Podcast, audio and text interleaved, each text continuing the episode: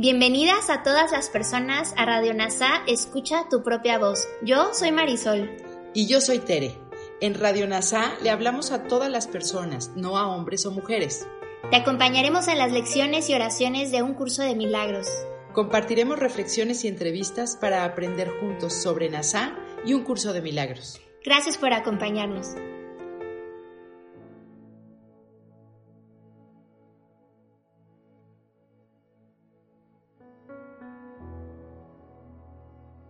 Comenzamos. Lección 73 del libro de ejercicios de un curso de milagros.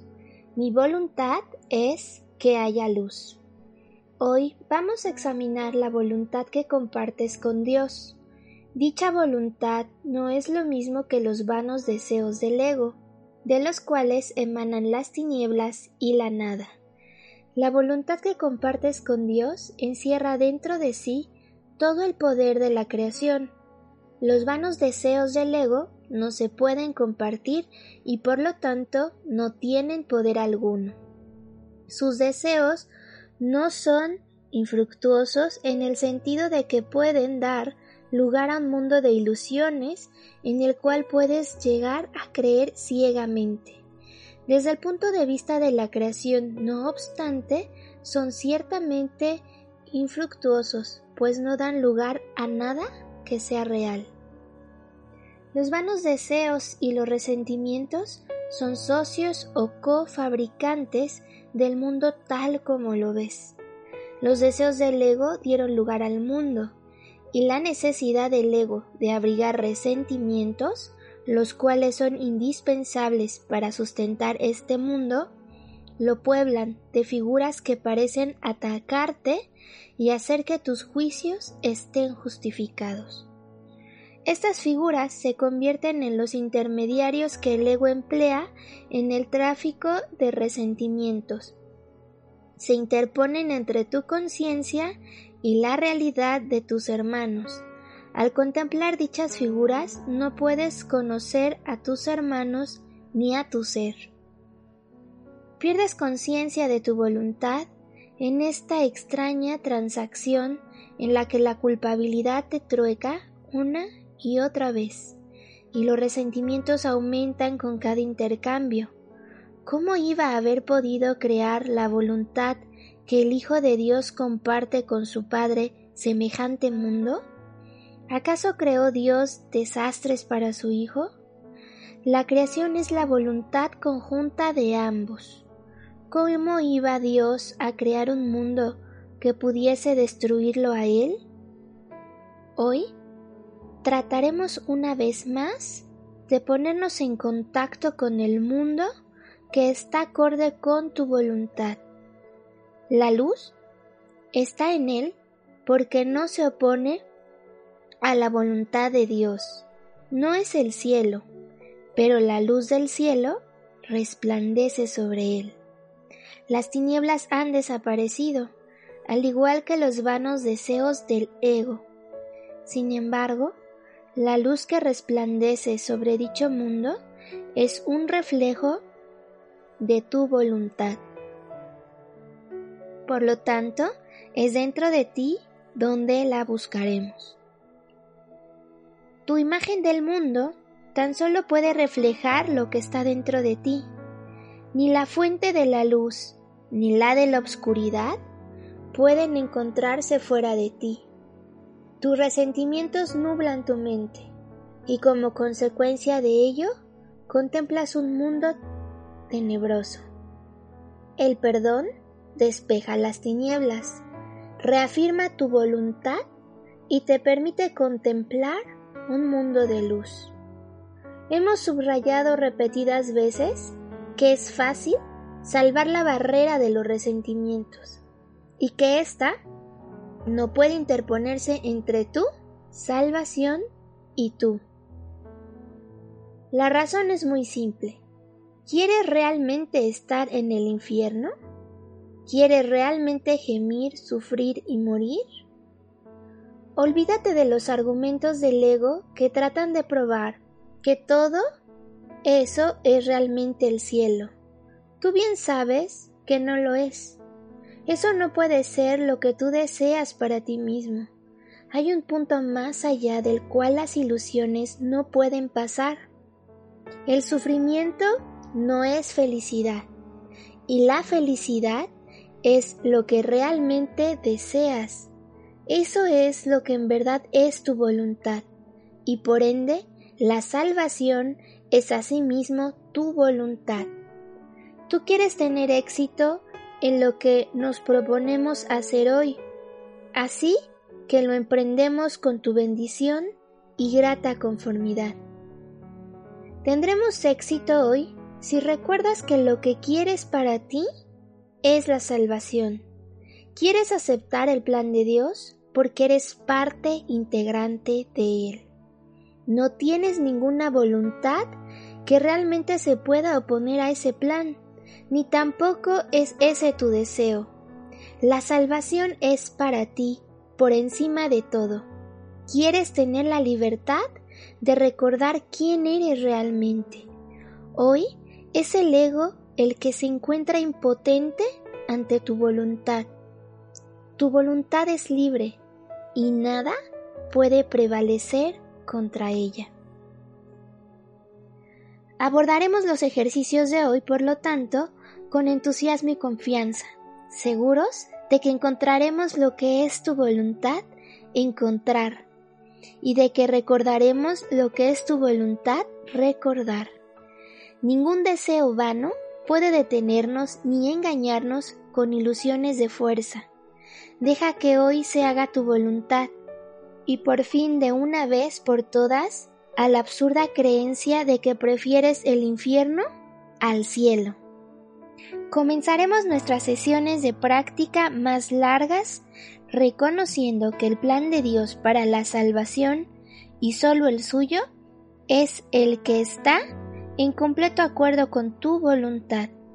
No es el propósito de un poder extraño que se te impone en contra de tu voluntad. Es el único propósito aquí con el que tú y tu Padre estáis perfectamente de acuerdo. Triunfarás hoy, la hora señalada para la emancipación del Hijo de Dios del infierno y de todos los deseos vanos. Su voluntad queda ahora reinstaurada en su conciencia. Él está dispuesto hoy mismo a contemplar la luz que mora en él y a salvarse. Después que te hayas recordado esto a ti mismo y hayas resuelto mantener tu voluntad claramente en tu mente, repite para tus adentros estas palabras con templada determinación y tranquila certeza. Mi voluntad es que haya luz. Quiero contemplar la luz que refleja la voluntad de Dios y la mía. Mi voluntad es que haya luz. Quiero contemplar la luz que refleja la voluntad de Dios y la mía. Deja entonces que tu voluntad se afirme a sí misma unida al poder de Dios y en unión con tu ser. Pon el resto de la sesión de práctica bajo su dirección. Únete a ellos que te señalan el camino. En las sesiones de práctica más cortas, declara nuevamente lo que realmente deseas. Di, mi voluntad es que haya luz. La oscuridad no es mi voluntad. Mi voluntad es que haya luz. La obscuridad no es mi voluntad. Debes repetir esto varias veces por hora. Es de suma importancia, no obstante, que apliques esta idea de inmediato si te sientes tentado de abrigar cualquier clase de resentimiento. Esto te ayudará a desprenderte de todos ellos en lugar de seguir abrigándolos y ocultándolos en la obscuridad. Ahora, en compañía de las reflexiones de Kenneth Wapnick sobre esta lección, leeremos algunas de sus reflexiones para poder entender mejor lo que nos quiere decir esta lección 73. Mi voluntad es que se haga la luz. En esta lección, Jesús continúa hablando sobre resentimientos, sin embargo comienza contrastando la voluntad con el deseo, una distinción que se explica más completamente en el texto. El ego desea, el espíritu ejerce la voluntad.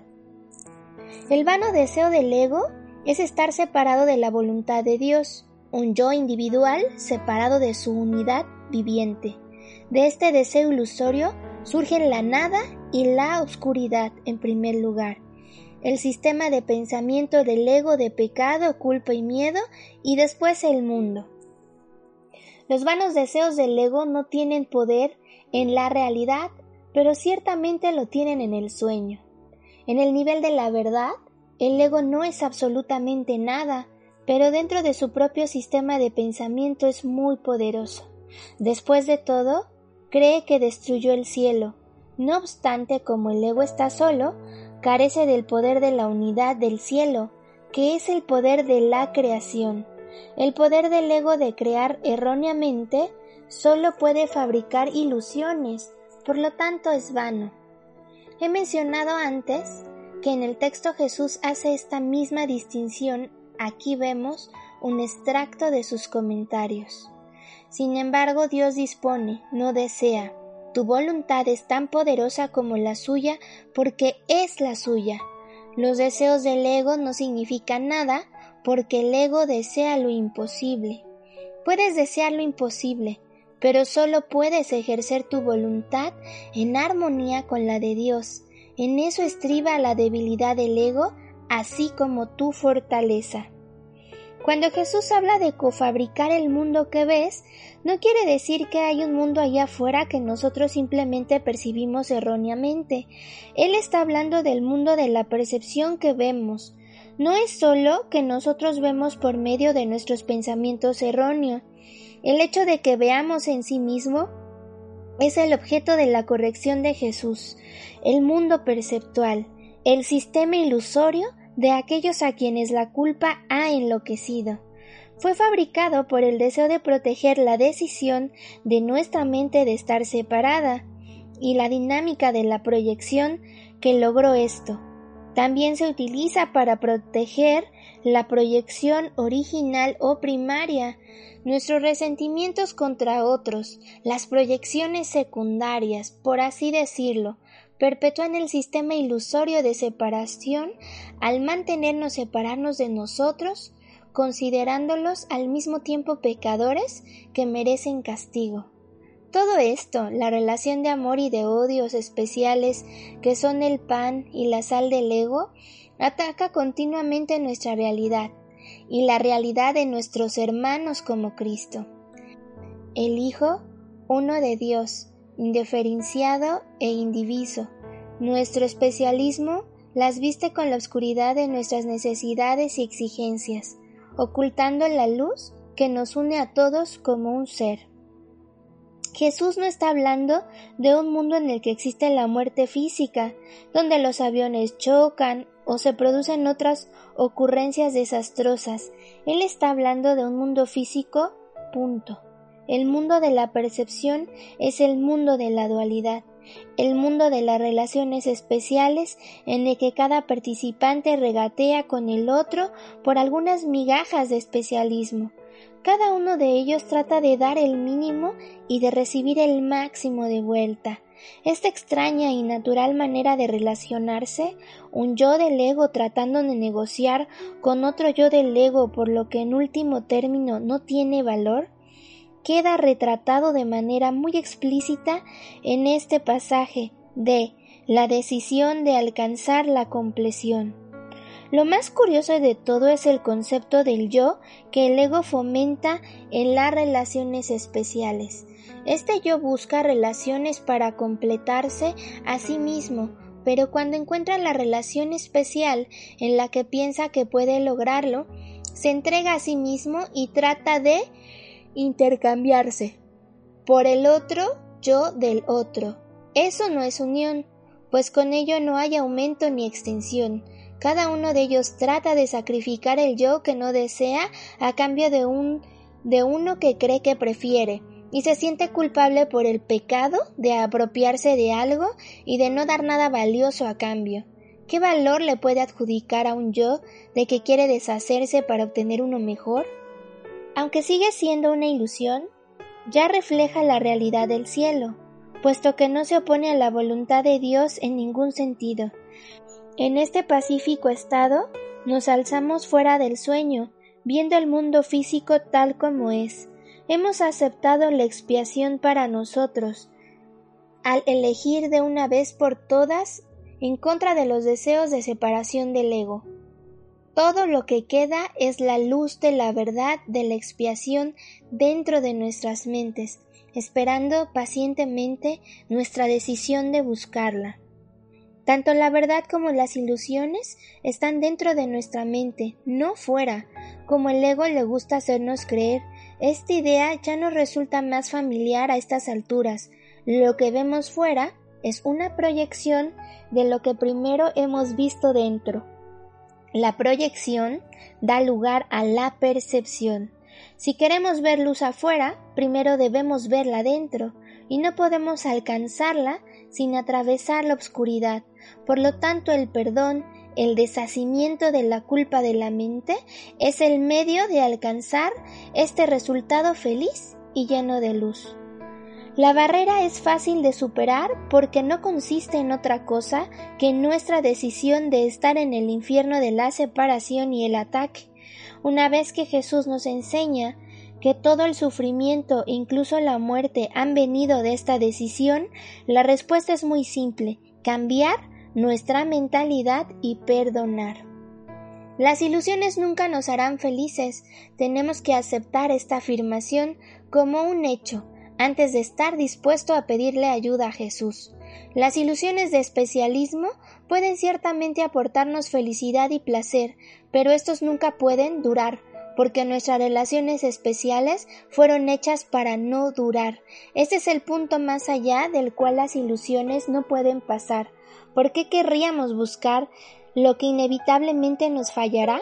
Jesús retorna repetidamente a este punto, pues que su llamada es lo que él espera que finalmente nos aleje del infierno. Una vez más, Jesús apunta nuestra necesidad de darnos cuenta de que lo que hacemos en este mundo no nos hace felices, hasta que podamos aceptar esto y aceptar que nada de nuestro especialismo va a acabar con nuestro dolor o aportarnos alegría, no vamos a pedirle ayuda, al menos do de manera sincera. Como hemos visto antes, algo intrínseco a este proceso es el reconocimiento de que solo Él puede enseñarnos la diferencia entre dolor y alegría, aprisionamiento y libertad, sufrimiento y felicidad. Jesús no puede ayudarnos a menos que demos nuestra bendición a su ayuda, por eso debe convencernos primero de que Él tiene razón y nosotros estamos equivocados, y de que realmente preferimos ser felices a tener razón. Sin tal convicción nunca elegiríamos seguirle. Por eso es por lo que Él nos necesita tanto a nosotros como nosotros le necesitamos a Él. Necesitamos querer ser ayudados, solo entonces podemos lograr nuestra salvación. El reino está perfectamente unido y perfectamente protegido, y el ego no prevalecerá contra él. Esta es la fuente de nuestra esperanza y alegría.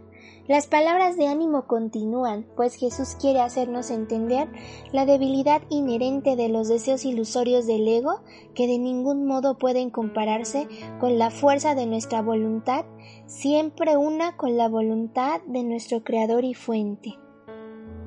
Nos pide que pongamos en práctica lo que ha estado enseñándonos, que durante los periodos de práctica largos del día reflexionamos seriamente sobre nuestro error al pensar que si pudiéramos querríamos oponernos a la voluntad de Dios.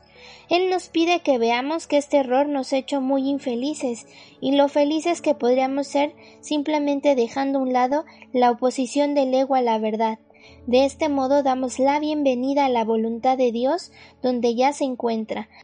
A medida que la conciencia del cielo es restaurada a nuestra mente en lugar del infierno que habíamos creado en su lugar. Debemos aceptar verdaderamente esta enseñanza. De otro modo podríamos elegir practicar estas lecciones a nivel de la conducta sin querer hacerlas realmente.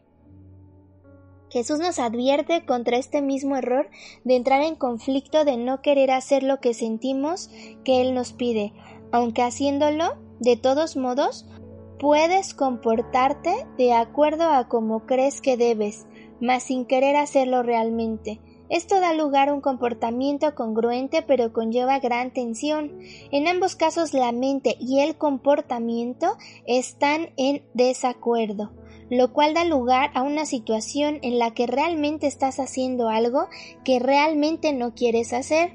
Esto suscita una situación de coerción que normalmente produce furia y es muy probable que también dé lugar a proyecciones.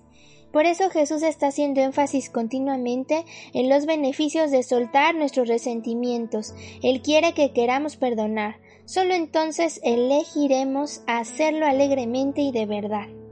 Cada día somos guiados a sanar tal como somos sanados, a perdonar tal como somos perdonados y amar tal como somos amados. En las sesiones de práctica más cortas declara nuevamente lo que realmente deseas. Mi voluntad es que se haga la luz, la oscuridad no es mi voluntad. Nuestra decisión se refleja en nuestra disposición de recordar con tanta frecuencia como podamos que nuestra voluntad y la de Dios son una, a pesar de las ilusiones de grandiosidad del ego. Reforzamos esta disposición debido a nuestro reconocimiento de que las ilusiones alimentan la oscuridad, mientras que la verdad nos libera por virtud de su luz nuestra luz como el Hijo de Dios, el que Él creó a semejante de sí mismo. Jesús siempre está pidiéndonos que prestemos cuidadosa atención a nuestros pensamientos de ataque y resentimiento. Así nos damos cuenta de que no nos harán felices, porque son un ataque activo al plan de Dios para la salvación. Hemos llegado a entender que hemos atesorado nuestros juicios, debido a su capacidad para mantener nuestra individualidad segura y la luz de Cristo en la oscuridad, y el costo para nosotros de atesorar tales defensas es demasiado grande. Este reconocimiento hace que sea cada vez más fácil soltar nuestros resentimientos y elegir la luz del Espíritu Santo en lugar de la oscuridad del ego. Gracias por unir tu mente a todas las mentes. Soy gratitud.